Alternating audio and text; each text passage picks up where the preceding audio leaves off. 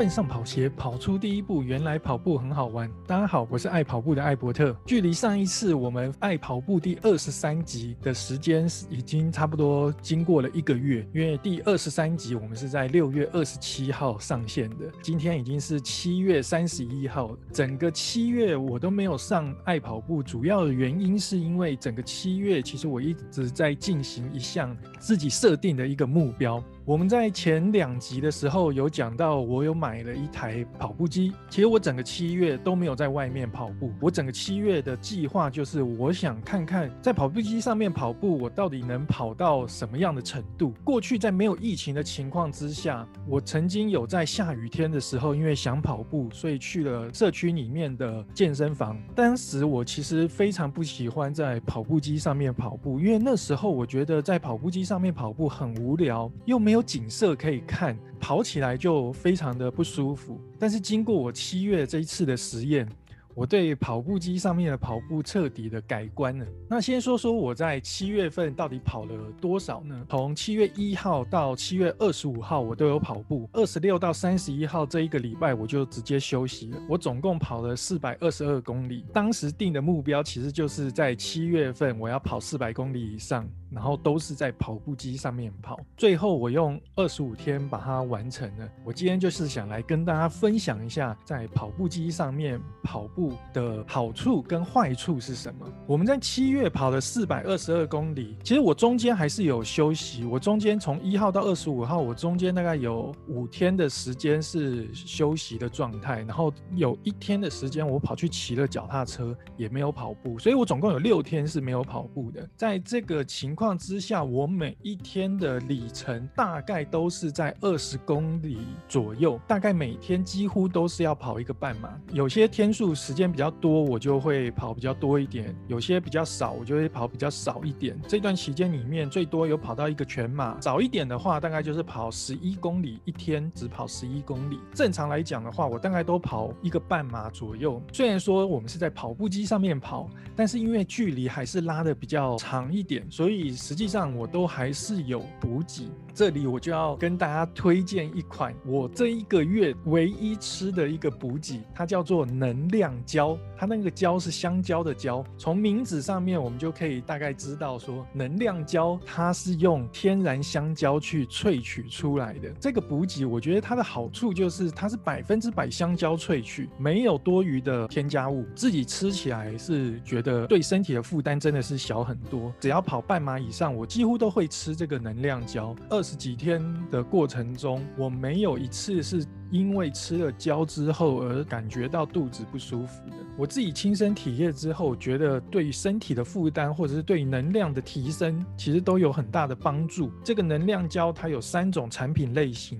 第一种是我们跑者常见的随身包系列，这种随身包它是一种口袋香蕉的概念。刚刚有讲这个能量胶，它是百分之百天然香蕉萃取而成的，纯天然的成分，除了给你满满的香蕉能量之外，它也提供了电解质，还有一些营养，提升你在运动的持续力。而且我们刚刚讲的，经过我自己自身的尝试，它不会增加肠胃负担，我觉得是一个不错的选择。在我跑比较长距离的时候，比如说二十三十。四十这种距离的时候，我都会在中间补一包咖啡因。能量胶的第二个产品，它是含着咖啡因的能量胶。这个咖啡因呢，它是采用彰化在地中烘焙阿拉比卡咖啡，所以你在吃的过程中，除了补充天然成分的香蕉能量之外，它还提供了五十毫克天然咖啡因在里面，可以更加让你在长距离的训练之中不会感到身体的疲累，脚步上面也比较不会那么沉重。除了这两种随身包系列之外，能量胶这边还第三种产品，实际是我这一整个月里面用最多的，它叫做能量胶挤压瓶。这个挤压瓶呢，它就是把能量胶放在一个挤压罐里面，可以事先预加在你的水瓶中，让它完全融入于你要补充的水分里面。所以你在边运动边补充水分的同时，你也可以顺便补充能量。这个对于在跑跑步机上面跑的人来讲，其实是非常非常方便，因为你在跑步机上面跑，像我是跑二十三十四十公里的人，我一定要放水瓶，因为平常我们可能在比赛过程中会有水站，或者是你在外面训练的时候，你可能会把水瓶放在某一个地方定点去取用。你在跑步机上面跑的过程中，就可以直接在跑步机上面放好你要预补的水瓶。我通常都会在水瓶里面使用这个能量胶挤压瓶，补充水分的过程中，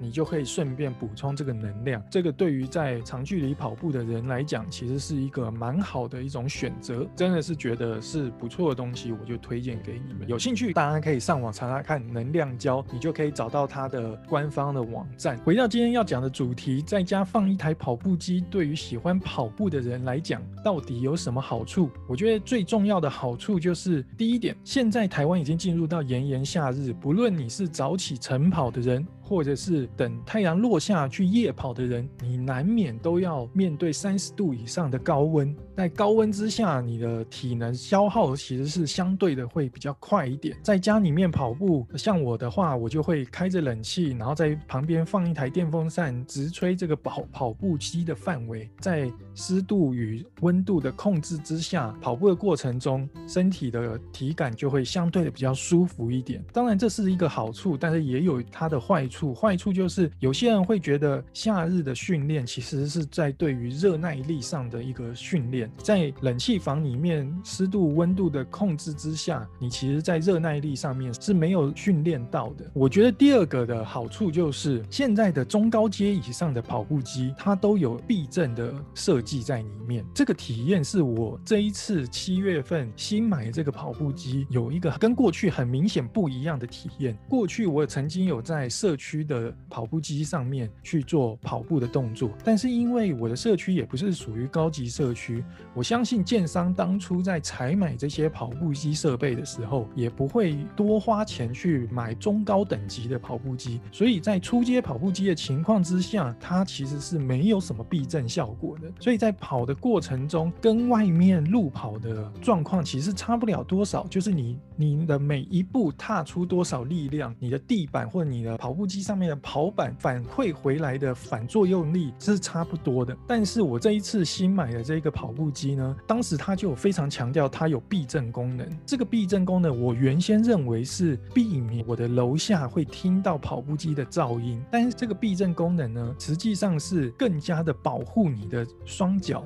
让你的双脚在踏出这个每一步所承受的反作用力都能透过避震吸收掉，让你的双脚比较不会承受那么大的。反作用力，那你在每一次的跑步训练完之后，我自己很明显的感受到，在跑步机上跑二十公里，跟在外面路跑跑二十公里，跑完之后双脚的疲累感是完全不一样的。这也就是让我可以在整个七月。几乎每一天都能以二十公里为目标，继续着这样跑下去。因为整体的跑步的那个疲累感，其实相对的会少很多，脚步也比较不会有不舒适的感觉。休息的时间，或是说恢复的时间，相对的就会缩短一些。我觉得这是跑步机上面一个非常好的一个设计。但是有好，当然就也有它的坏的一面。所谓的坏处，就是我在七月底的这个礼拜。为了要测试我新买的一只跑表，所以我必须要戴着口罩在外面路跑。我在路跑的过程中，我就明显感受到，因为我整个七月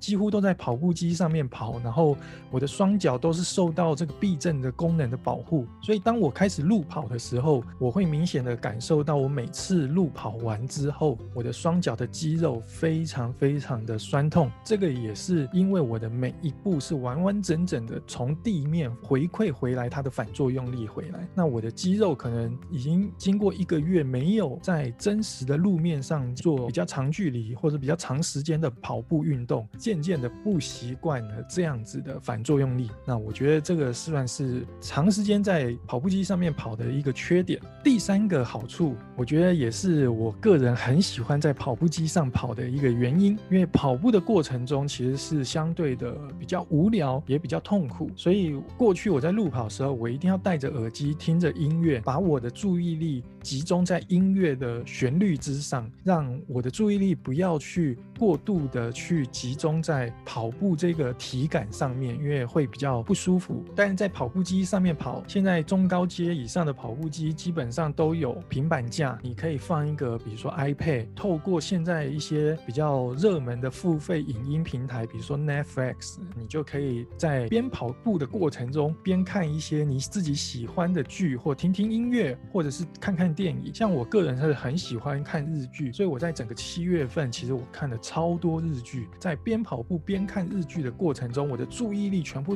都集中在日剧的剧情里面，所以我在跑的过程中就不会感到身体上面的一些疲劳或是痛苦。这也是我非常喜欢在跑步机上面跑步的一个原因。总结一下，在跑步机上面跑跟在外面跑，我个人会觉得，如果你今天是一个比较在意成绩的人，也就是说你追求的目标是你路跑比赛的成绩，我会建议是你还是要以路跑为主，跑步机为辅，主要训练还是在外面去训练。但是可能天气非常不好的情况之下，你可以透过跑步机维持你的基本的训练量。但是如果你今天是跑一个开心，跑一个舒压，或者是为了减肥而跑的人，我会觉得在家摆一个跑步机会让你更有动力的持续跑下去。因为你在跑步的过程中，你可能是为了追剧，你会比较没有那么的痛苦。要养成一个运动习惯其实是不容易的，一旦你中断了，你就会陆陆续续的为自己找借口。跑步机就比较适合你还没有运动习惯，但是你想开始运动的人，它可以减少你在建立运动习惯这个过程中的痛苦指数。以我自己为例，我大概在一年半前，我开始透过慢跑来做减肥。当时我设定的目标就是我要连续跑一百五十天来建立我这个慢跑的习惯。在这个过程中，如果碰到下雨，碰到天气炎热，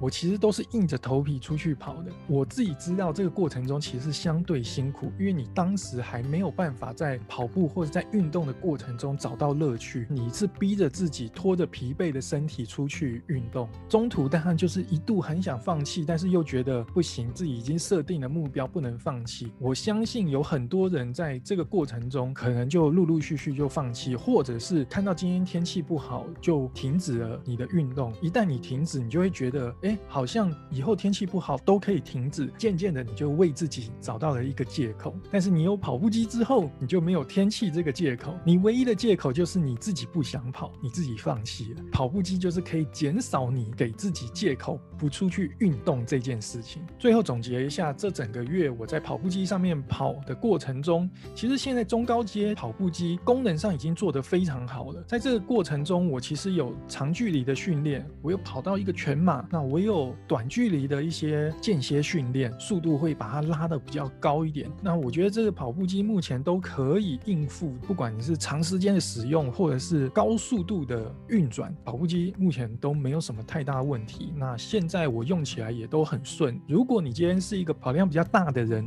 你在添购跑步机的过程中，务必是以中高阶以上的跑步机机型为主。如果你今天跑量没有那么多，你也可能担心你跑一跑就不跑了，或许就可以买平板型的跑步机，比较便宜的，就是几千块，甚至只有一万出头的跑步机也可以。我觉得这就是看个人的需求。但是如果能在家里面放一台跑步机，对于爱跑步的人来讲，绝对是一件非常幸福的事情。好了，今天我们就跟大家聊到这里。我是爱跑步的艾伯特，我们就下一集再见喽，拜拜。